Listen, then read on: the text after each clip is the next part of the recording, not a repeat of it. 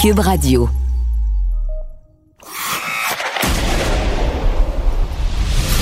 Jean-François Barry. Avantage numérique. Cube Radio.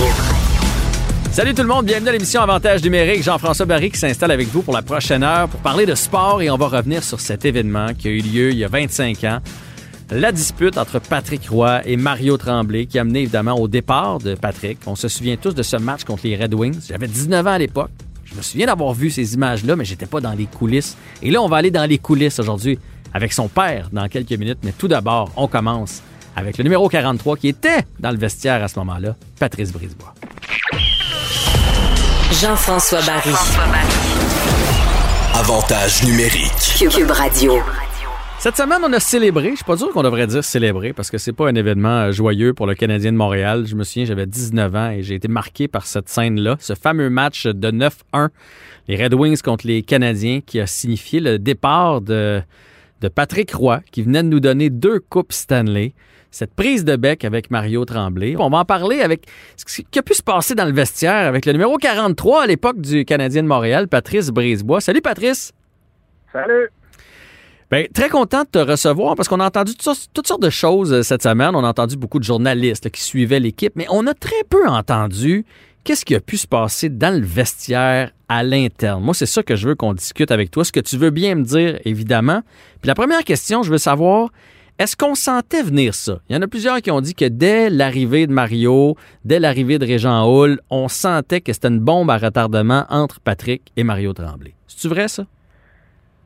Bien, écoute, euh, si on, euh, on revient un peu à la conférence de presse quand euh, Mario Tremblay a été nommé avec ses adjoints, et euh, les journalistes avaient posé la question à Patrick, ça a été quoi sa première réaction quand il a entendu dire que c'était Mario Tremblay qui était pas être l'entraîneur, bien il a dit mais je suis allé retourner prendre une, une autre douche froide. Alors suite là, bien c'est certain que Mario, d'après moi, Mario l'avait entendu ça. Hein? ça Mhm. Donc c'est pas les, la meilleure chose pour entretenir une, une bonne relation. Euh, malheureusement, euh, écoute, je crois que le, le courant passait pas entre, euh, entre l'entraîneur et le joueur étoile qui était Patrick. Et euh, quand, on, quand on dit, euh, Jean-François, que euh, on, on sentait venir ça, Patrick, Patrick, c'était le, le- notre joueur vedette. C'était notre meilleur joueur. Et, et écoute, moi, si tu me dis, oui, il y avait peut-être des, des, des choses qui, qui étaient arrivées entre Patrick et Mario, mais ben, quand c'était le temps de, de, de, performer pour Patrick, euh, Patrick était là, puis c'est lui qui euh, c'est lui qui arrêtait les rondelles, c'était notre meilleur joueur. Alors, euh, moi, je peux dire qu'on sentait ça. Écoute, c'est le, match qui a décidé ça, mais c'est quand même les, les- décisions de, l'entraîneur de, de l'avoir laissé là. Puis, écoute, on, on connaît, on connaît ce qui s'est passé par la suite. Vous autres, là, en tant que joueur, tout est sur le banc. là. Tu sais que ça se fait pas. Généralement, après tant de buts, on, sort le, gardien. Tu te disais quoi dans ta tête à ce moment-là? Puis même entre les périodes dans le vestiaire, c'est-tu le genre de discussion que, vous aviez ou il y avait un silence de mort? Bien, c'est certain que euh, c'était calme dans le vestiaire. Euh, on n'avait vraiment pas joué une, une bonne première période. Et en plus, euh, je crois que les, je sais pas si les gens le savent, mais j'ai été, j'ai été pénalisé pour un 5 minutes pour avoir euh, frappé par derrière. Deux Alors buts, je pense, hein, sur cet avantage numérique-là. Exactement, deux buts. Alors, écoute, c'est des, des choses dans un match qui peut arriver, mais c'est seulement une période. Des- les joueurs ont dit souvent, OK, euh, on savait comment les Red Wings avaient une attaque euh, offensive extraordinaire. Alors, on, s'était dit, OK, la, tempête est passée, on va essayer, il reste encore 40 minutes, on, marque le prochain but, après ça, un avantage numérique. Euh, Ça sais, dans le il y a beaucoup de choses qui, peuvent changer. Mais, euh, écoute, si on, c'est tellement facile par- après de dire, Ah, moi, j'aurais pris cette décision-là, j'aurais pris cette décision-là, avoir été M. Corré, j'aurais pris cette décision-là, avoir été le coach, j'aurais pris. C'est facile de dire ça par la suite, mais au moment présent, est-ce que Mario Tremblay aurait pu dire après la première période, c'est quoi, c'est 5 1, Patrick, euh, ça marche pas, on y va avec l'au- l'autre gardien de but? Peut-être. Peut-être que Patrick disait 5, les 5 buts, là, c'est assez, là, mais peut-être Mario, dans sa tête, il dit, c'est quoi?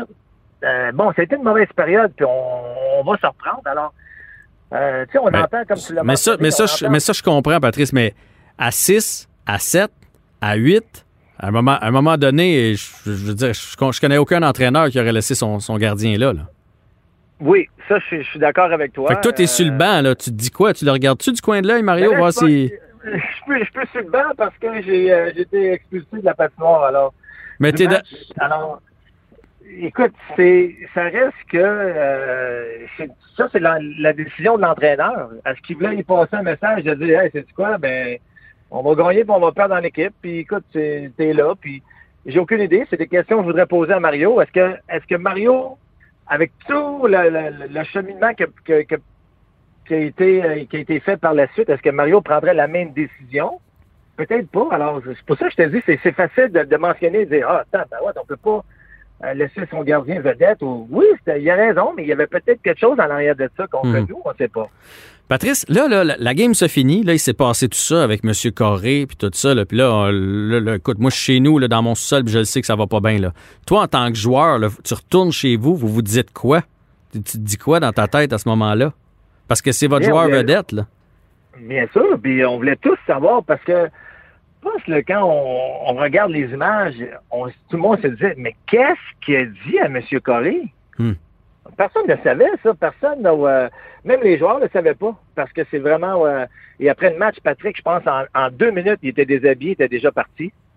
Alors, euh, c'est certain, en tant, que- en tant que joueur, tu vois ça, puis tu te dis, hey boy, euh, comment qu'ils vont faire pour euh, tout remettre ça ensemble, tu sais, de, remettre la, bonne humeur. Puis, écoute, et par la suite, là, c'est là qu'on a su que Patrick avait dit qu'il avait joué son dernier match puis qu'il voulait se faire échanger.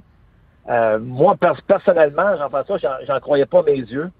Parce que pour moi, même si Patrick Roy, c'était mon coéquipier, c'était quand même euh, un de mes idoles. C'est un gars que j'ai tellement respecté que je, euh, je le regardais faire, je le regardais comment il compétitionnait, comment, tu sais, quand tu es jeune et tu un joueur vedette comme ça qui joue avec toi, bien, je pense que tu as beaucoup à apprendre d'une personne comme ça. Puis, euh, ça s'est terminé en 4-5 jours, c'est fini, il est échangé, puis, écoute, moi, ça m'a, m'avait fait de la peine, ça m'a fait euh, de dire, ça m'avait fait réaliser que les euh, c'est une business, puis quand ça fait, bien, tout le monde est heureux, mais quand ça fait plus, bien, on passe à un autre appel.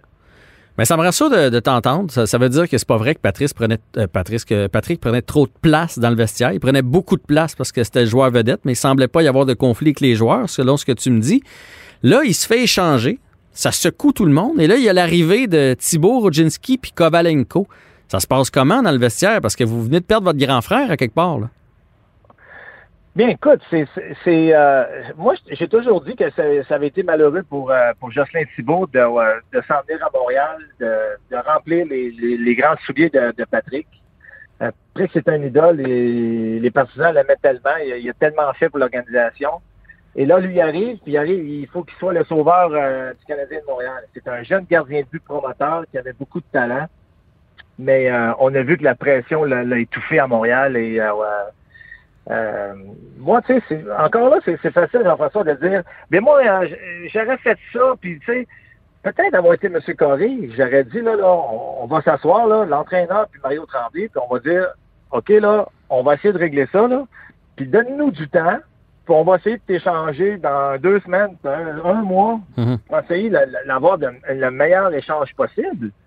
Euh, je dis pas que ça n'a pas été une bonne échange, mais quand tu échanges un, un- un joueur comme Patrick Roy, tu t'attends à avoir un gardien de but de la même qualité. Je pense pas personnellement que Jocelyn Thibault était rendu au, au même point que Patrick où il était dans sa carrière. Alors, ça a été, euh, ça n'a pas été facile pour Jocelyn. Euh, on avait quand même une équipe jeune. Et, et il y a souvent aussi, le monde, ce qu'il ne mentionne pas, c'est qu'il y a un joueur aussi comme Mike Keane qui a été échangé dans Ouais. cet échange-là Ouais. qui a été très, très, très, très aimé, très apprécié de, de ses coéquipiers.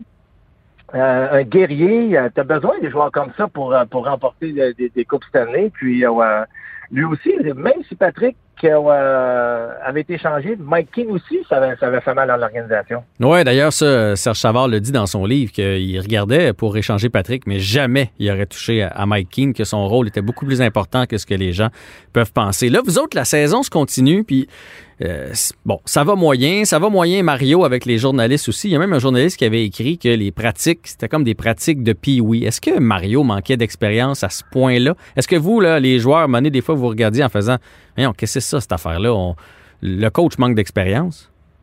Parce que ça a été dit, Oui. là, ça a été écrit, pratique de pee-wee. Oui, mais euh, ça, c'est l'opinion d'un journaliste. Euh, vous avez les journalistes ont le droit de dire ou de d'écrire qu'est-ce qu'ils veulent. Mais c'était pas le cas. Dans, dans le fond, ce que tu me dis, c'est que c'était pas le cas. Non, parce que, écoute, là, t'avais Jacques Laperrière qui était là, que ça faisait combien d'années que.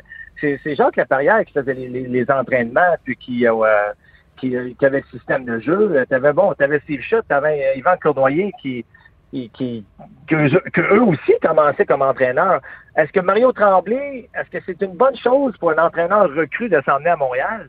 Dans un marché comme Montréal, c'est, pas c'est pas facile, c'est pas évident. Quand l'équipe gagne, bon, euh, ça passe ça passe mieux, mais si l'équipe gagne pas, ben là, c'est facile de dire Ah ben l'entraîneur n'avait pas d'expérience. Alors, écoute, c'est des décisions encore que l'organisation avait prises, qu'il fallait respecter. Et en tant que joueur, la seule chose que tu as en tant que joueur, c'est de performer et de donner le, le meilleur de toi-même. Euh, si ça fonctionne, tant mieux. Si ça fonctionne pas, bien, on peut, on peut rien faire. Ça, c'est clair. Je suis content que tu me parles de la pression de Montréal parce que là, le temps file, puis je veux absolument te, te- te poser une question. Cette semaine, j'ai pensé à toi. Euh, quand j'ai vu l'attention, euh, je change un peu de sujet, là, mais l'attention médiatique qui était donnée à Cole Caulfield. Euh, parce que là, on a présenté de, de ces matchs, puis là, les, gens ont analysé ces matchs. On n'a pas beaucoup de hockey à se mettre sous la dent présentement. Fait que là, on a analysé ces matchs, puis là, soudainement, il était passé de gars euh, qui allait être extraordinaire à gars qu'on se demande s'il va faire la Ligue nationale de hockey. Euh, tu penses quoi de ça? Un jeune de 19 ans qu'on épie comme ça à la loupe, qu'on critique. Puis s'il y en a un qui sait c'est quoi les critiques à Montréal, c'est bien toi. C'est pour ça que j'ai pensé à toi. On, on est en train de l'étouffer en faisant ça? Bien, c'est parce que je trouve des fois, les, que ce soit les, les journalistes ou les, les amateurs, je crois qu'on on, on, on- attend tellement de ces joueurs-là. Bon, c'est un choix de première ronde. On, on veut une équipe gagnante. On veut. Tu comprends? Il y, a- tellement de choses qui arrivent. Puis le jeune est dans son développement. Euh, est-ce qu'il y a le, temps de glace? Est-ce qu'il. Il y, a, il y a tellement de, de choses qui peuvent arriver, mais il y a quand tu l'as mentionné, il y a seulement 19 ans. Alors, il y a- ça soit dans un an, deux ans, trois ans, il faut qu'il vienne plus gros, il faut qu'il vienne plus fort, il faut qu'il vienne plus vite. Il y a, il y tellement de détails dans un dans une euh, dans un euh, dans une carrière d'un joueur de hockey. Puis euh, moi, je trouve ça triste que les, les gens pensent de, de cette façon-là. Mais Laissons l'avenir, laissons le jeune se développer. Puis peut-être dans deux, trois, quatre ans, on- là, on, on pourrait faire une conclusion de dire est-ce qu'on fait est-ce que le Canadien fait un bon choix de le repêcher? Ou euh, ça n'a pas, ça pas été le choix que, que- que le Canadien espérait. Qu'est-ce qui est le plus dur pour les joueurs? C'est-tu le, le- le, mettons, quand on est ligne- écoute les lignes ouvertes, c'est-tu le, le public ou c'est les, les- les journalistes qui sont le, le- plus dur à dealer avec lorsqu'on est joueur du Canadien de Montréal? Bien, ça, ça dépend de, de la façon que tu, euh, tu vois les choses. Euh, si moi, je, je peux parler dans mon cas, euh, Mhm. C'est certain, certains journalistes, moi, je trouvais que c'était pas, euh, c'était pas fair. Exagéré. C'était pas euh, exagéré, exactement. Puis il y a certains journalistes que eux ont, ont embarqué dans, dans cette histoire-là. Euh, S'il y en a un, Jean-François, qui a tout le temps été là, qui, qui a tout le temps été là après les parties, tout le temps après les entraînements, pour leur donner, pour la- les aider à faire leur travail, c'est bien moi. Et là, je trouvais que j'étais peut-être dans un moment difficile, puis on pense peut-être, je dis pas avoir de la sympathie, des choses comme ça, parce que je veux pas ça, mais de dire, hey, c'est injuste parce qu'il arrive, puis euh, c'est un joueur qui, qui se donne, puis qui veut le, le bien de l'organisation, puis que, moi, je pense, j'ai, rien à me reprocher. Honnêtement, Jean-François, j'ai fait tout, tout, tout, tout, tout en mon possible, que ce soit du côté entraînement, que ce soit du côté de, de, de, de tout donner. Euh, J'en ai, passé des nuits blanches à essayer de me dire comment je vais faire faire, faire gagner cette équipe-là, puis je devrais faire ci, puis je devrais faire ça, puis regarder des vidéos pour venir meilleur, puis lancer des rondelles, puis tu viens à un moment donné, tu dis qu'est-ce que je peux faire pour vraiment, vraiment m'en sortir? Et, puis après ça, bien, les amateurs, les amateurs écoutent beaucoup ce que les journalistes disent parce que c'est ces gens-là, ils, ils se disent bien, écoute, euh, s'ils sont là, c'est parce qu'ils connaissent ça, puis euh, euh, ils, entendent, ils entendent parler de ça. Mais c'est des fois, c'est pas tout le temps vrai. C'est pas tout le temps vrai. Puis là, l'amateur se nourrit de ces, ces, ces choses-là. Et par la suite, ben, tu marches dans, dans la rue, puis hey, euh, t'es ici, t'es ça, t'es alors ça, ça finit plus. Tu vas, euh, tu vas au nettoyeur, ben, t'as joué un mauvais match hier, tu vas euh, mettre ton essence, hey, ça n'a pas bien été hier, t'as pas.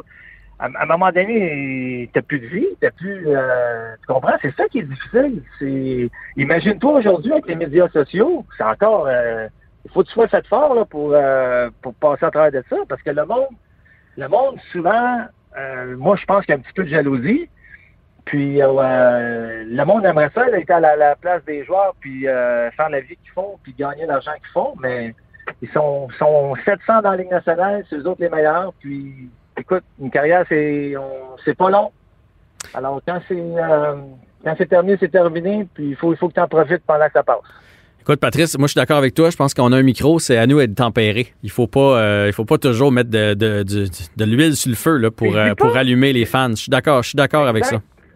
OK, puis je, je, je dis pas non plus de, de, dire ils sont beaux, ils sont fins, puis juste dire les choses honnêtement. Mhm. Tu sais, puis je, vais- je peux compter une histoire, là, une fois avec, avec tu t'en souviens-tu de Trevor Linden? Oui. Bon, Trevor Linden, c'est un, un très, très bon joueur, puis extrêmement fier de jouer avec les Canadiens de Montréal. Puis, euh, pendant un entraînement, écoute, euh, il, il s'était tiré l'aine. OK. Et à place de dire, je vais prendre une journée de congé, puis il avait joué le match d'avant, puis ça allait pas bien, mais le joueur, il veut montrer qu'on avait perdu le match, puis il veut montrer, dire, bon, euh, OK, je suis un gars d'équipe, puis je suis pas à 100% mais je vais pratiquer pareil, puis euh, après l'entraînement, l'entraîneur, il nous fait faire du patin parce qu'il est pas content, puis euh, là, il tire de la patte parce qu'il a mal à la laine. Et là, il y avait un journaliste qui avait dit Regardez ce joueur-là, il est même pas en forme, il est même pas, euh, pas capable de suivre. Il a non, non, non, il est payé tant de millions, puis je peux pas croire. J'avais trouvé ça tellement malheureux. Je me disais, il sait même pas qu'est-ce qui se passe. Puis tu comprends, mais Ah, je comprends. c'est ça. Des fois, c'est ça, des mauvaises interprétations. Mais vous avez le droit, c'est vous autres, c'est c'est vous, c'est vous les journalistes qui, qui a le dernier mot, qui, qui, qui peuvent écrire quelque chose, qui peut dire quelque chose. Mais avant d'écrire ou, des, ou, des, ou dire des choses comme ça, peut-être va t'informer, dire Tabarouette, vas-y le voir, hey, t'es-tu correct, t'es-tu blessé, t'es-tu. Peut-être le joueur va peut-être va peut-être pas te le dire qu'il est blessé. Mais il va dire, écoute, euh, ça n'a pas été une euh, ça a pas été une pratique facile, tu sais, parce qu'on n'a pas le droit de divulguer les, les blessures. Ouais. Mais au moins, va poser la question au joueur avant de dire ça. Parce que ça, ça laisse tellement une mauvaise impression aux partisans. de, Ah, tabarouette, gars, ça n'a pas d'allure. Il se, il se pogne le cul, lui, pe- pe- pendant l'entraînement. Vois, il n'est pas en forme. Ah ouais. Puis là, les, puis, puis là, après ça, les gens euh, se font leur idée parce qu'ils ont Ben lu le oui. grand titre. Et la première chose que tu sais, ils sont en train de le huer euh, lorsqu'ils se présentent au match. Patrice, euh, toujours fort intéressant. T'es un gars de cœur, t'es un gars qui nous parle avec tes tripes. Fait que c'est euh, une super entrevue que tu m'as accordée. Je te remercie beaucoup. Ça fait extrêmement plaisir, n'importe quand. Salut là.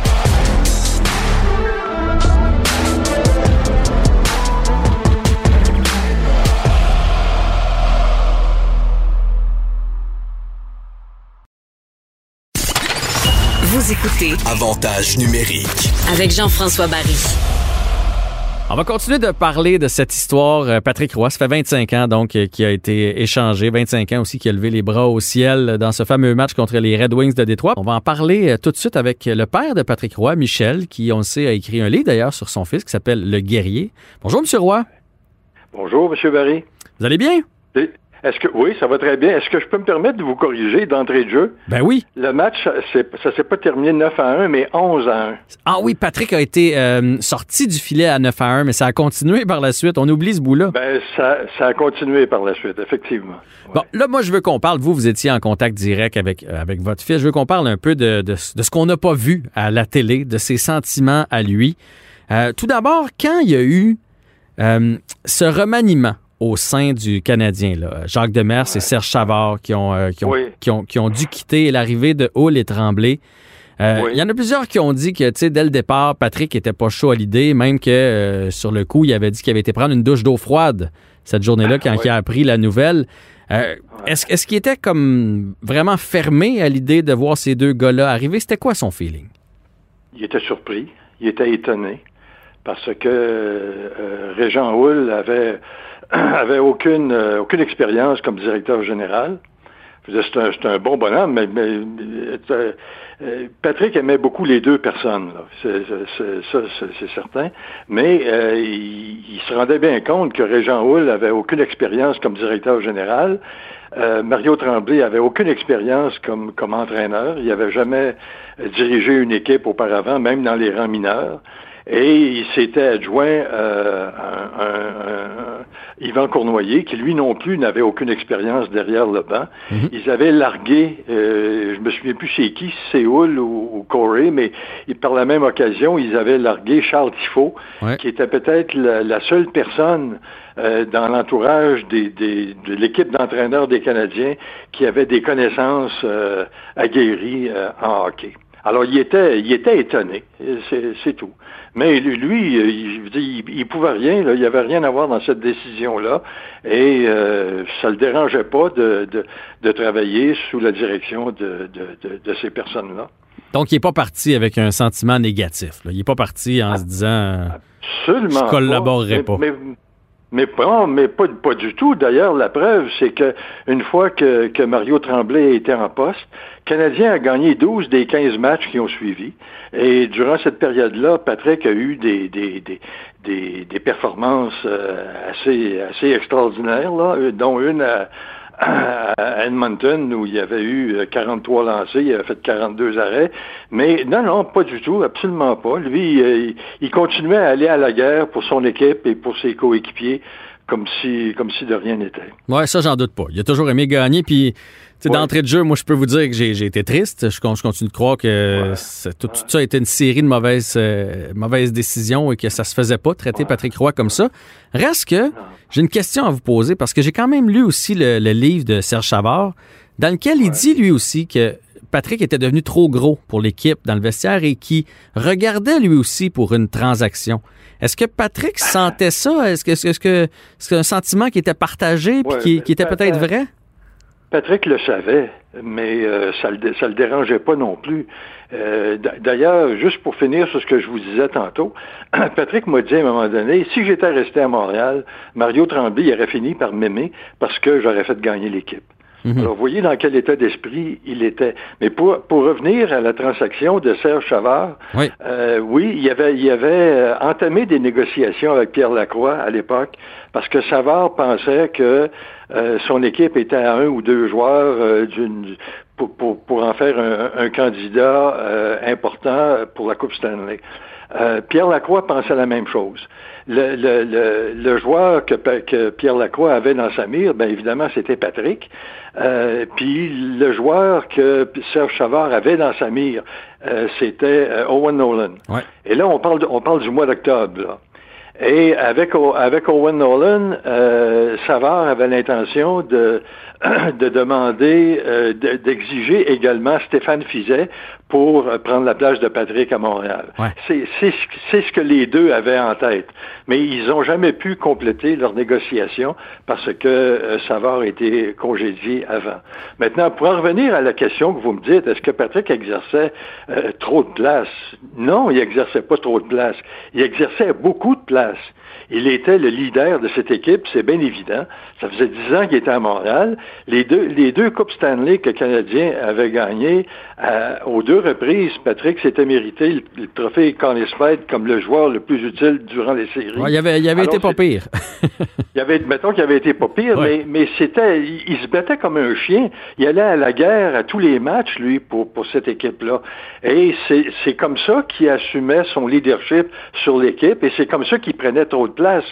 Maintenant, c'est sûr que Mario Tremblay, quand il est arrivé comme entraîneur, euh, il a voulu pour affirmer son autorité vis-à-vis les autres joueurs, parce que les, les, joueurs le savaient tous que Mario Tremblay avait aucune expérience comme entraîneur.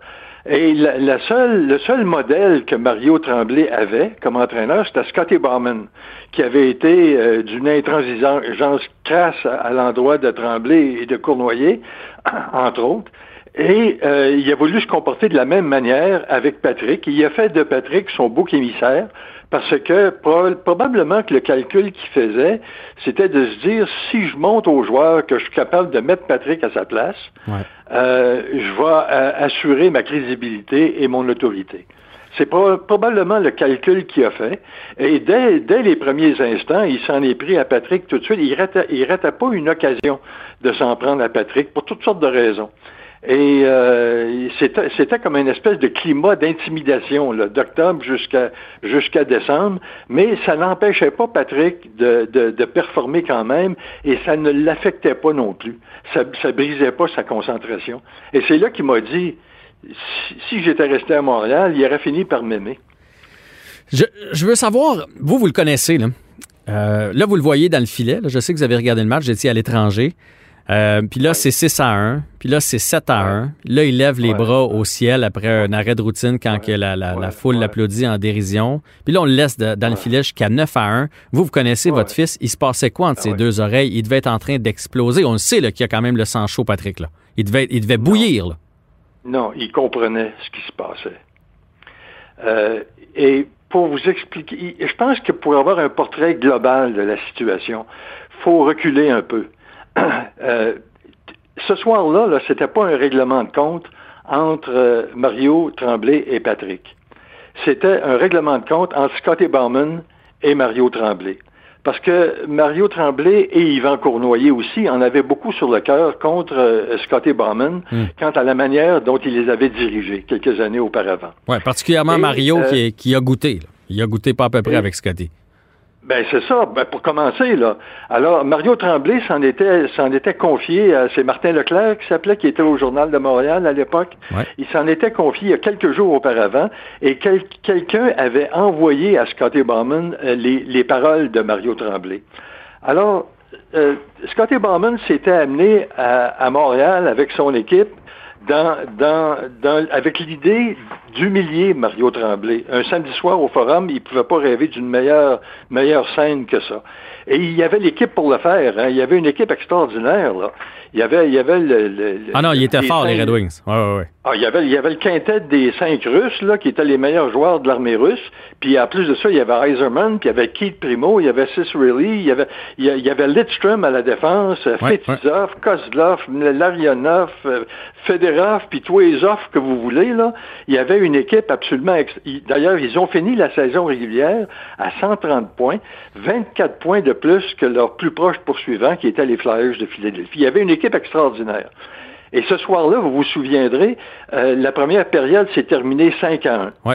Et là, on pouvait s'imaginer deux choses à ce moment-là. On s'est dit, bon, ben Mario Tremblay va enlever Patrick, là, c'est 5 à 1, là, il va mettre un autre gardien.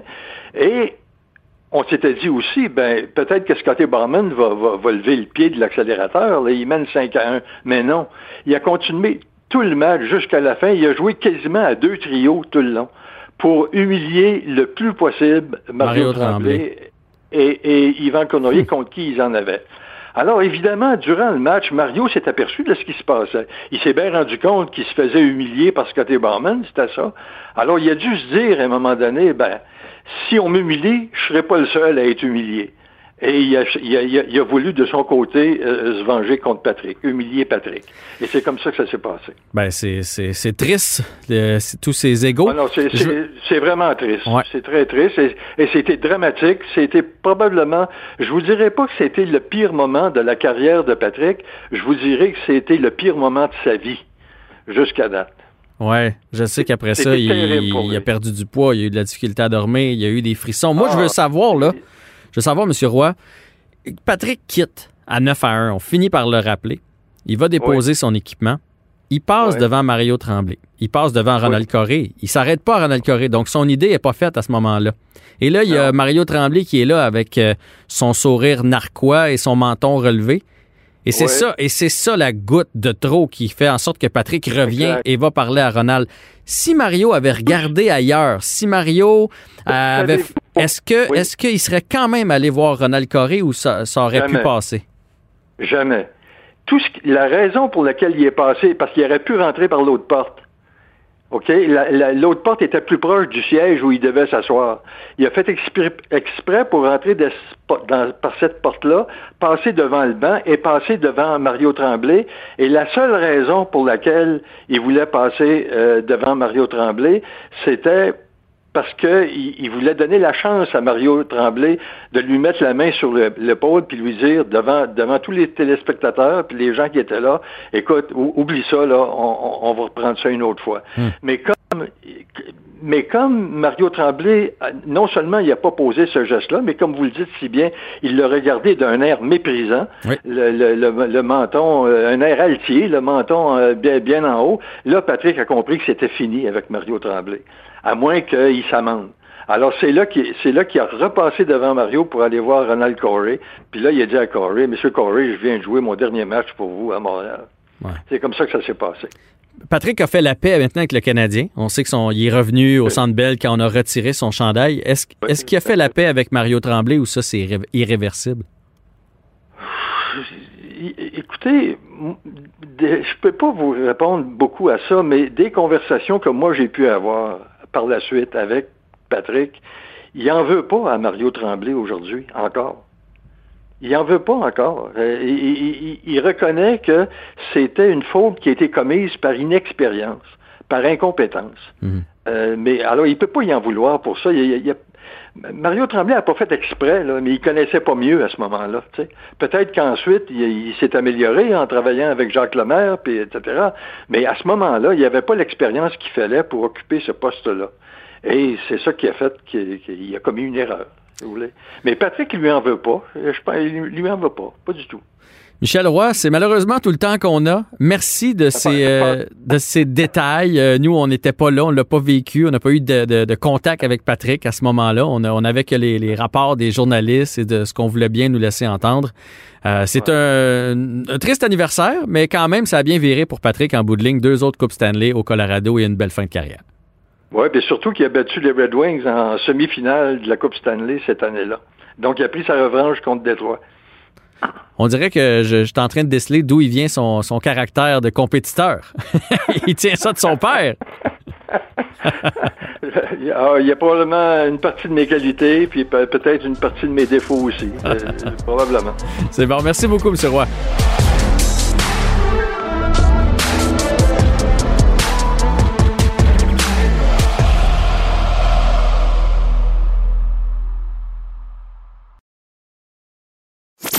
Avec Jean-François Barry, on a toujours l'impression d'être en série.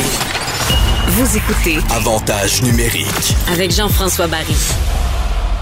Cette semaine, on a appris le décès de la légende de la lutte, Pat Patterson, et on va en parler avec Pat Laprade, qui est historien spécialiste de la lutte, animateur à TVA Sport lors des galas de la WWE et animateur du podcast Les Antipodes de la lutte, euh, évidemment sur les ondes de Cube. Euh, salut Pat!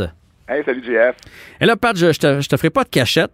Euh, tu dois faire mon éducation. J'ai vu à quel point Pat Patterson était un personnage important euh, de la lutte qui a œuvré dans les années 70-80 en tant que, lutteur. Parle-moi tout d'abord de sa carrière de lutteur dans le temps des Rougeaux, dans le temps de Dino Bravo, etc. Oui, ben en fait, même, il faut remonter euh, à, plus loin que ça. Pat Patterson a commencé sa carrière de lutteur à la fin des années 50, ici à Montréal. Mais bon, c'était très difficile pour un Québécois de d'en faire un métier dans ces années-là. Les, les, les, poids lourds étaient au Forum de Montréal, puis il y avait très peu de Québécois qui y accédaient. Donc, il fallait souvent s'exiler pour pouvoir parfaire son métier puis en vivre. C'est ce que Pat fait. Pat s'en va à Boston, il s'en va à Portland, en Oregon, sous la recommandation de, de Mad Dog Vachon. Euh, et là, devient une vedette là-bas, s'en va à San Francisco, Minneapolis, et là, commence à avoir la réputation d'un des meilleurs lutteurs dans le monde de la lutte. Hmm. Euh, il y avait, il y avait une façon, lui, de, euh, de, de, il y avait une psychologie, on avait ça la psychologie de la lutte, savoir quoi faire dans un combat pour aller chercher le maximum d'émotions et de réactions chez les, chez les amateurs, chez les spectateurs. Et lui, il avait, il avait vraiment maîtriser là, cette, euh, cette façon-là. Et puis, euh, bon, arrive la fin des années 70, s'en vient euh, sur la côte est américaine, à New York, pour Vince McMahon le père. Et en 1980, ben, revient à Montréal pour euh, une, pour la première fois. Il vient lutter pour la première fois en 20 ans. Et puis, euh, ben là, à ce moment-là, il commence à faire équipe avec Raymond Rougeau. Il commence une rivalité par la suite avec Raymond Rougeau. Euh, bon, le, c'est une, une, vieille histoire dans le monde de la lutte. une équipe qui va se séparer avec un qui qui tourne sur qui tourne sur son adversaire. Du jamais vu? jamais vu, mais ça marche tout le temps. Ben oui, ben oui. Et puis et puis là, quelques années après, Pat Patterson devient au Québec le rêve du Québec. Et là, ça, c'est un personnage que les gens se souviennent énormément parce que ça, ça a marqué une époque. Il faisait un, un segment à, d'entrevue à la télé qui s'appelait le brunch du rêve du Québec, où il interviewait des, euh, des lutteurs anglophones euh, qui étaient des, des, des, héros, des bons. Et lui, évidemment, c'est un méchant. Et il les interviewait. Et là, en français, il les insultait.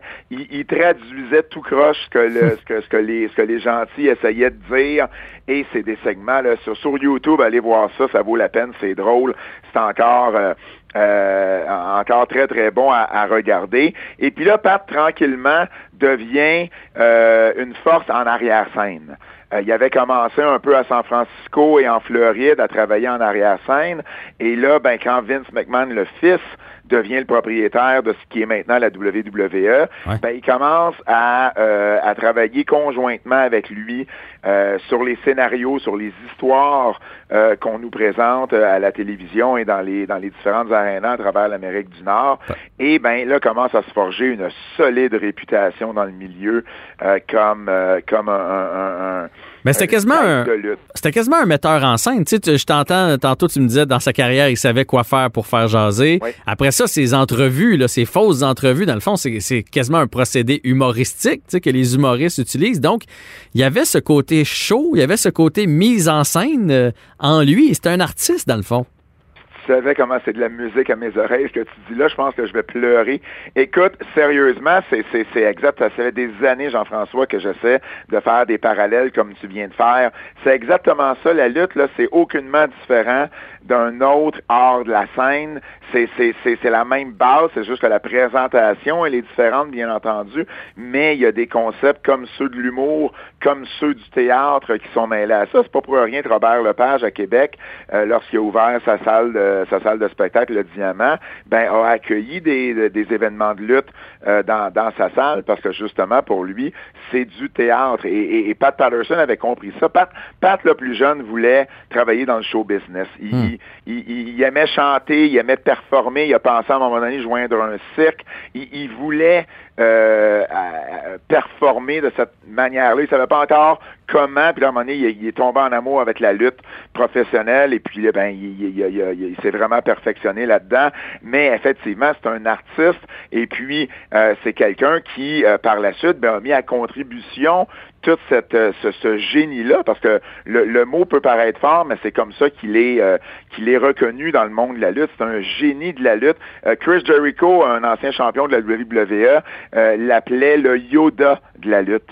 Et, et, et, pour vrai, c'était euh, le, Yoda ou le Jedi. Là. il a utilisé les deux, mais vous comprenez le parallèle. Et puis, euh, Pat, Pat c'était ça. Tu sais, donc, euh, il, était très reconnu pour savoir quoi faire à la fin d'un combat. C'est-à-dire que quand il y avait un combat, puis on parle de légende, on parle de Stone Cold Steve Austin contre The Rock, Bret Hart contre Shawn Michaels, et, et, là, ben, Pat, lui, sa force, c'était d'arriver avec une façon de finir le combat pour aller chercher un, climax, un sommet de réaction. Tu sais, bon, en humour, là, finir avec un gros punch, là, ben, c'est ça, c'est ça que Pat voulait faire, faisait lui, mais avec un combat de lutte, euh, et puis il était reconnu pour ça, on, demandait son aide pour ça, et puis ben, il s'est bâti une réputation. Euh, écoute, quand, quand, il, quand il est décédé plus tôt cette semaine, euh, la vague d'amour sur Twitter de Hulk Hogan à The Rock, euh, de, de, de, de Bret Hart, tous les, les grands noms de la lutte, Vince McMahon, évidemment, qui, a, qui est devenu un ami personnel de Pat Patterson, la famille Était très, très près de Pat. C'était un des rares membres, un des rares qui, qui n'est pas un membre de la famille à être invité aux anniversaires des enfants et tout ça. Donc, il, c'était un membre très, très proche de la famille euh, McMahon. Et puis, il a eu une carrière comme ça en arrière-scène euh, jusqu'à tout récemment, jusqu'à dans les dernières années. Euh, bon, plus aussi régulièrement, mais il allait quand même. C'est un conseiller. Et puis, toujours, toujours là pour donner des conseils, pour donner de l'aide. Il a créé, il a créé, Jean-François, l'un des plus importants événements dans le monde de la lutte, le Royal, Royal Rumble. Ben oui, ça, quand j'étais kid, là, c'était révolutionnaire, là. Ben oui, ben exactement. Et puis, euh, c'est dans un meeting avec Dick Ebersol à, NBC Sports, euh, avec Vince McMahon. Il cherchait une idée euh, pour pour un, une spéciale à, USA Network. Et il en avait déjà parlé à Vince. Vince n'avait pas aimé l'idée. Et là, ben, à un moment donné, Vince, en, dépit de trouver autre chose, il dit à Pat, bon, parle-y donc de ton idée, là, tu sais. Et là, Pat, il présente ça à Dick Ebersol. Et là, lui voit ce que Pat voyait, le, le potentiel à la télévision, le potentiel tout ce que ça pouvait amener, euh, le mystère autour de ça va être qui qui va sortir des Parce qu'on on rappelle qu'aux deux minutes, c'est un combat genre d'une heure, puis là, aux deux minutes, il y a quelqu'un de nouveau qui rentrait dans le ring, puis à un moment donné, il peut y avoir euh, huit lutteurs dans le ring, là. Ben, il pouvait y en avoir 20 également. C'était contraire à une bataille royale plus traditionnelle où habituellement admettons, les 20 lutteurs étaient dans l'arène en même temps dès le départ. Et là, évidemment, le but, c'était de les éliminer par-dessus le troisième câble. Là, il y en avait deux qui commençaient, puis à chaque deux minutes, quelqu'un d'autre arrivait. Donc, il y avait un potentiel là, pour la télévision exceptionnel. Et c'est devenu, avec les années, le deuxième événement d'importance après WrestleMania. Et ça, c'est un Québécois, un Montréalais là, qui est né au coin des rues Frontenac puis Rouen, qui a inventé ça, qui a créé ça. Et, et c'est probablement l'héritage, le plus gros héritage qui va laisser euh, au monde de la lutte. Écoute, euh, Pat, c'était vraiment intéressant de te parler. Je trouve ça dommage, comme bien des fois, qu'on entende parler de cet homme-là euh, après, après sa mort. Mais c'est une belle façon, je trouve, d'y rendre hommage aujourd'hui. Puis j'en profite, si jamais il y a des gens de sa famille à l'écoute, à donner nos condoléances, évidemment, à toute la famille. Mais tu étais excellent et je suis content de t'avoir arraché une simili-larme quand même. Ben écoute, oui, c'est rare, ça m'arrive, mais euh, j'inviterai aussi, euh, Jean-François, les, les, les gens. On a fait euh, aux antipodes de la lutte avec Kevin Raphaël cette semaine un spécial hommage de deux heures pour Pat Patterson avec des invités comme Roger Brulotte, qui a été un, de ses amis, il connaît depuis très longtemps, Raymond Rougeau, comme je disais, qui a, qui a, qui a lutté avec et contre, et Bertrand Hébert, avec qui j'ai écrit plusieurs livres, qui a, qui a écrit l'autobiographie de, de Pat Patterson, qui était très très, très près de lui dans les dernières années. Donc, vraiment intéressant, plein d'anecdotes et puis un, beau deux heures de contenu. Bon, bon, on invite les gens à aller écouter ça. Un grand merci à toi, puis euh, au plaisir de se reparler pour d'autres sujets de lutte. Merci Jean-François. Bonne fin de journée. Salut.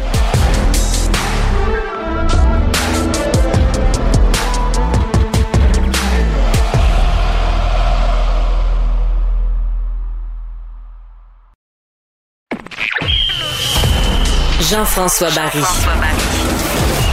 Avantage numérique. Cube Radio. Ah ben, je retrouve l'ami Olivier Primo pour le segment Dans le vestiaire. Salut Olivier, comment ça va? Ça va top shape malgré la température bien ordinaire. Ouais, c'est vrai que c'est ordinaire. En même temps, il fait pas froid. Non. Mais non, t'as raison, on est chanceux. Mais c'est sûr que pour euh, le temps des fêtes, là, surtout qu'on n'aura pas le droit de rien faire, euh, on va avoir plus de temps, ça serait le fun de la neige. Sortir faire des bonhommes, des phares, des affaires de même, ça serait pas désagréable ça serait le fun de la neige. Puis de toute façon, j'allais placer une petite blague bien placée, même s'il faisait froid et même si les patinoires extérieures étaient gelées. On n'a pas le droit d'aller jouer. Ça ne sert à rien. Ah. Euh, on est là-dessus, on attend. Non, mais en fait, on peut en parler de ça parce que moi, j'en, moi, j'en reviens pas. Là. Je capote ah, sur ce règlement-là. Il y a plein de choses qu'on a le droit de faire, plein de choses qu'on a le droit de faire à l'extérieur, mais pas aller jouer au hockey. Et dans ma tête, à moi, en fait, on a le droit de jouer au hockey. Mais chacun avec sa POC. Et dans ma tête, à moi, c'est plus dangereux 15 gars avec 15 bâtons puis 15 pucks qui shotent dans le même net, c'est sûr qu'il y en a un qui mange une puck par la tête. On est d'accord? Non, mais Jeff, entre toi et moi, est-ce que tu penses vraiment que quelqu'un va aller à une patinoire extérieure avec sa propre rondelle et lancer seul dans un but quand il va avoir 15 autres personnes? C'est comme un peu, tu sais, le, bon vieux, euh, oui, on se fie à votre jugement, là. C'est une très mauvaise idée que le gouvernement a dit ça à tout le monde. Fait que je pense qu'ils sont juste aussi bien fermés patinoires jusqu'à temps qu'ils que tout soit ouvert. Là. Moi, je suis d'accord avec ça. De toute façon, là, à part euh, dans les régions plus froides du Québec, les patinoires, euh, ça gèle, ça dégèle. La plupart du temps, sont laides. Fait que mettons l'énergie des gens qui s'occupent de ça ailleurs cette année si on peut pas rien faire. Laissez les grands ronds de glace, là, les, les lacs où ce qu'on peut patiner, les anneaux de glace là, pour, les, pour les familles, aller jouer dehors, c'est correct. Mais du, hockey, euh, surtout que là, tu sais, d'habitude, tu as un, paquet de jeunes qui sont, ou même de moins jeunes qui sont dans les arénas. Donc, mais là, ils vont tous se ruer vers les glaces extérieures. il va t'avoir du monde là, ça va être l'enfer. Non, mais moi, j'ai trouvé, euh, j'ai trouvé un passe droit parce que les centres d'achat sont ouverts. on, va, aller jouer aux galeries de la capitale? Ben oui, pour nous de la gauche c'est parfait, on se fait une game en soir. Ah, écoute, là, là, on tombe dans le, dans le sarcasme, là, mais, mais, mais c'est ça pareil. Si on veut croiser nos proches, il euh, faut aller faire un jeu d'évasion ou magasiner chez Costco. Qu'est-ce que tu veux? Ben, regarde, on n'embarquera pas dans le jeu d'évasion parce que là, tu vas me repartir aussi. Fait qu'on embarque sur nos sujets. Moi, j'adore les jeux d'évasion, l'as dit, là. Mais. Non, moi aussi, mais. La logique à m'amener, là, est bizarre. Parlons sport, si tu le veux bien. Est-ce que tu as été déçu d'apprendre qu'Alexis Lafrenière n'aura pas l'unifolié sur le dos pour euh, Équipe Canada Junior? J'ai été déçu pour une raison, parce qu'on a moins de chances de gagner, mais en même temps, je pense que le, le, kid euh, doit s'entraîner en ce moment, doit être très bien entouré. Euh, puis en tant que premier joueur, premier choix, au total, tu dois être prêt pour la Ligue nationale à 100 Tu n'as pas le temps d'aller niaiser dans le dans le junior, là, niaiser en parenthèse, je veux dire. Ouais, ouais, mais c'est. Mais, mais là, on, on, parle d'un joueur de concession qui est supposé avoir un impact immédiat. Fait que je pense que s'entraîner avec l'entourage de l'équipe, ça doit être. Et euh, je pense pas que le Alexis Lafrenière a sa place dans, dans ce tournoi-là. OK, ben moi, moi, tu vois, je suis pas de ton avis. Euh, OK. Écoute, à moins que les Rangers savent, des choses qu'on ne sait pas. Donc, que la saison va vraiment débuter début janvier, là, ça, je suis d'accord. Mais si ça commence euh, fin janvier ou début février, je vois pas pourquoi on laisse le kid euh, chez eux. Et ce qui me désole là-dedans, c'est que c'est une décision financière. Parce que si jamais, c'est plus, d'après moi, c'est plus le camp Lafrenière qui veut pas y aller. Parce que ce qu'on a compris, c'est que si jamais il se blessait, là, son année recrue, il ne joue pas cette année. Il joue l'an prochain. Et là, donc, avant de pouvoir signer un vrai contrat, tout est décalé d'un an et son autonomie aussi va être décalée d'un an. Fait qu'avant de signer son contrat le plus lucratif, mettons à 26 ou 27 ans, mais ça va être à 28 ou 29. Donc, tout est décalé. Fait que c'est financier, cette décision-là. Puis, je ne sais pas, moi, je trouve que représenter ton pays, c'est un c'est un honneur. Ce kid-là n'a pas joué depuis presque un an maintenant. Je, moi, j'aurais trouvé ça bien le fun. Puis je, trouve, mais je pense que j'ai de la misère avec la business du sport, mais c'est une décision business. On en a parlé souvent de la business du sport, puis je suis, je suis 100% d'accord avec toi que représenter son, représenter son pays, c'est le, le truc le plus, euh, je pense, gratifiant pour un, joueur de hockey. Euh, bon, Alexis l'a fait dans le junior, va le refaire aussi dans, pour avec les avec les adultes. Là. Je suis pas je suis pas inquiet du tout pour ça. Mais en même temps, je vais te la poser la question tu étais le camp Lafrenière, tu ferais quoi? Tu sais, je veux dire, c'est vraiment, le, le, le, jeune, c'est vrai, peut-être qu'il va se blesser, mais peut-être qu'il va se blesser dans trois ans aussi, puis sa carrière va être finie. Fait je pense que le plus important pour lui, c'est de jouer le plus rapidement possible dans, la Ligue nationale. Et je vais dire comme toi, bon, là, on n'est pas dans le secret des dieux, on n'a aucune idée qu'est-ce qui se passe derrière les portes. Il va-tu avoir une saison au mois de janvier? Ça va être au mois de février? Est-ce qu'ils sont déjà en train de s'entraîner? Moi, les rumeurs, euh, les rumeurs que j'entends, c'est qu'Alexis Lafrenière est, euh, est bien, bien entouré en ce moment dans un gros manoir là, du propriétaire des Rangers de New York et il s'entraîne au maximum.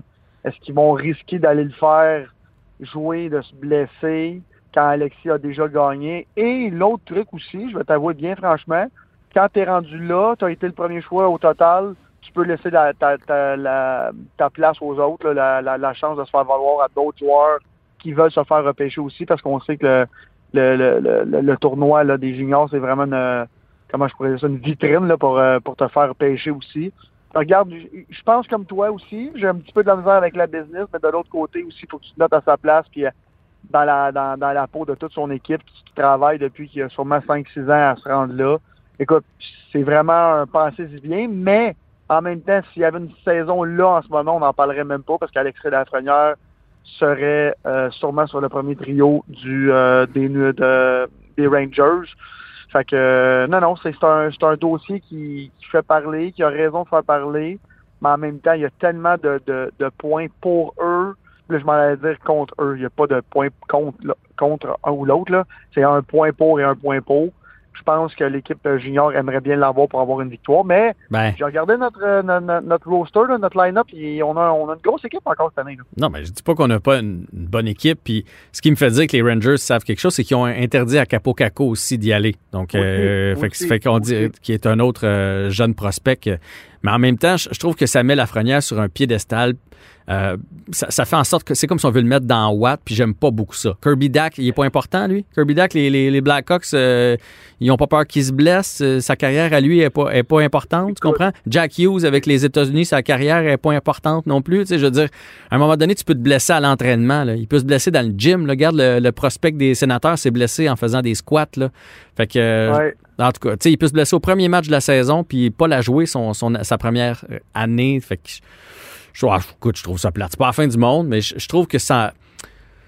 Tu rêves pendant que t'es TQ de porter le chandail puis de participer à, à ce tournoi-là. Là, t'es libre puis tu lèves le nez dessus. Je trouve ça moyen. Mais bon. Mais t'as quand même, pour finir là-dessus, t'as quand même raison, c'est peut-être même le, le cas Lafrenière qui a dit nous, on va pas jouer là. là. Tu sais, là, on met ça un petit peu sur le dos des Rangers. Puis euh, tu sais, là, tu me dis la- le, le, le, le développement d'un joueur de Chicago est important plus qu'un autre, je pense pas. Là, c'est sûr qu'on compare un Alexis Lafrenière là, qui paraît qu'il y en a un à tous les 10 ans, fait que c'est peut-être un peu différent. Mais on sait pas, c'est peut-être son équipe qui a dit euh, nous, on va pas jouer là, on l'a gagné, Alexis est prêt pour faire les grands sauts, puis il veut se concentrer 100% sur, sa- sur la ligne nationale. Écoute, je pense qu'on ne le saura jamais ou peut-être plus tard, mais pour l'instant, euh, c'est fixé puis il sera pas là. Puis je vais dire comme toi. Puis garde, encore une fois, les Rangers, ils n'envoient pas capot non plus. Fait euh, non, non, je, pense qu'ils sont, ils sont en préparation pour la grosse saison. Ben écoute, on va le souhaiter, on va souhaiter qu'il y ait une saison. Imagine, il n'y en a pas. T'as Ah, fait l'impasse c'est sur le ça. championnat, puis il n'y a pas de saison. Enfin. Ça, c'est sûr. Ça, c'est sûr. Hey, je veux te parler d'un deuxième dossier parce que je sais, tu es un gars de, de marketing. D'ailleurs, tu fais bien Ouais. tu fais bien tes trucs. Et puis, il est sorti une nouvelle cette semaine. Puis, c'est pas fondé. là. C'est pas la Ligue nationale, tout ça, mais ça, ça laisse à réfléchir quand même sur le fait que, bon, il y a moins de revenus cette année dans la Ligue nationale de hockey. Pourquoi pas mettre des, euh, des commanditaires sur les chandails? tu sais? Puis, il y en a plusieurs qui disent que ça va finir par arriver. Euh, parce que la Ligue cherche constamment euh, des commanditaires. Moi, je suis très, très frileux à ça. Je, je veux pas qu'on touche aux gilets. Je veux surtout pas que ça devienne les gilets qu'on voit en Europe, parce qu'il n'y en a pas un commanditaire, il y en a 48 000 sur les euh, chandails. T'en penses quoi, toi, gars de marketing? Moi, je pense qu'il y a un juste milieu. Et là, je vais être en désaccord avec toi, mais en accord en même temps. L'Europe, c'est beaucoup trop. Là, on exagère au maximum. Mais si on, on fait, euh, on prend le modèle euh, de, de football ou de soccer, appelons-le comme qu'on veut, Ouais. je pense que c'est beaucoup plus, euh, bon, bon, discret, oui et non, là, parce que c'est en plein milieu du, euh, du chandail. Là. Mais si on prend exemple comme euh, dans la ligne américaine avec le Rocket, qui a le Saint-Hubert un petit peu juste en haut du, euh, en dessous de l'épaule, je pense que ça serait, euh, je pense que c'est bon pour une seule et bonne raison. La Ligue nationale et la Ligue euh, majeure qui reçoit le moins de commanditaires, qui a le moins de revenus. Fait que je pense que ça pourrait aller faire chercher beaucoup plus de revenus. Puis on se plaint tout le temps. là. Les propriétaires se plaignent tout le temps, tout le temps. Ils sont pas capables d'aller chercher des revenus, de maximiser leurs revenus. Fait que moi, je pense qu'un un, un- un beau commanditaire, peut-être un commanditaire aussi ou deux majeurs pour la Ligue au complet. Ouais, là, je suis plus d'accord. euh, Porte-garage euh, Verdun. J'enlève rien à porte-garage Verdun, là. Mais tu sais, tu- comprends ce que je veux Ah, dire? mais non, mais ça, je suis d'accord. Moi aussi, un, tu sais, à la limite, il y a déjà le logo d'Adidas, là, parce que eux autres qui font un chandail, tu sais, puis on vire pas fou. là, mettons, là. Ouais. Un de même, là. Ça, ça, tu sais, puis un, il faut se limiter à un. Mais moi non plus, je laisserais pas ça à tous et chacun. Parce que, tu sais, tu parlais de Saint-Hubert, mettons. Tu vois-tu Cockrotti, ses épaules de- Ah du Canadien, là? Tu sais, à un moment. C'est ça. Puis J'ai rien contre Cockrotti, j'en mange, mais c'est parce qu'à un moment donné, check bien la manchette d'un journal, mais qu'il mange une volée. euh, Ben non, mais on, sauve raison. Si on prend exemple pour le pour le soccer, c'est tous des grosses, grosses marques euh, internationales, nationales. C'est des, des, des marques qui commanditent la ligue au complet. Si je prends euh, en Europe en ce moment, euh, Ronaldo joue avec un, un chandail qui c'est marqué en gros Jeep. Tu sais, je veux dire, c'est, partout comme ça dans la ligue. C'est, un commanditaire mondial pour le soccer aussi. Je pense que c'est une bonne idée. De là aller dans le modèle européen, on oublie ça. Là. Je pense que ça va, ça va, en bon québécois, là, ça va scraper le chandail. Mais pour aller chercher une coupe de millions de plus par année, que là, en ce moment, on va en avoir besoin, surtout avec l'escroc qui s'en vient pour les prochaines années, qu'il va falloir euh, séparer les pertes avec les joueurs, les propriétaires. Écoute, et on, là, corrige-moi si je me trompe, mais je pense que déjà dans les chandails de pratique, est-ce qu'il y a un commanditaire sur les chandails de pratique du Canadien de Montréal? Pas ici à Montréal, non. Non, pas ici à Montréal, hein? OK, Non. Peut-être que dans d'autres équipes de la Ligue, il y en a, là, mais en tout cas pas ici. Ben, peut-être. Peut-être que j'ai vu ça. Mais euh, déjà, là, tu sais, c'est bon, tu fais le, tu fais le, le, le, warm-up avant la game au moins. Peut-être commencer avec ça, je sais pas. Mais moi, je suis 100% pour un, un beau gros commanditaire le majeur sur tous les, les casques ou toutes les, les, les, les, les culottes de tous les, les gars. Je pense que ça serait bon, puis ça serait un, un bon, euh, une, très belle source de revenus, très, très gratuite et facile à vendre. Là.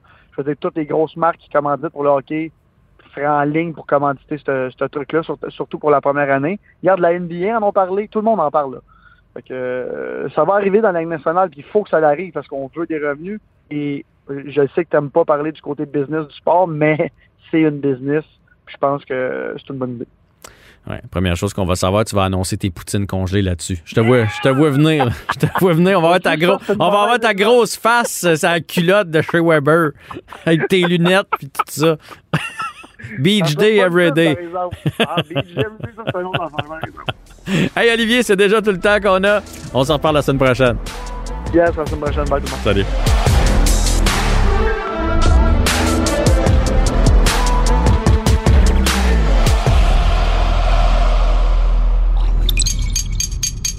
Cube Radio.